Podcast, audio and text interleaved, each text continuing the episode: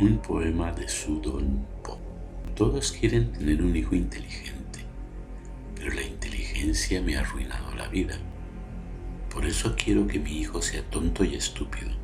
Sin pesares ni penalidades, llegará a ser ministro.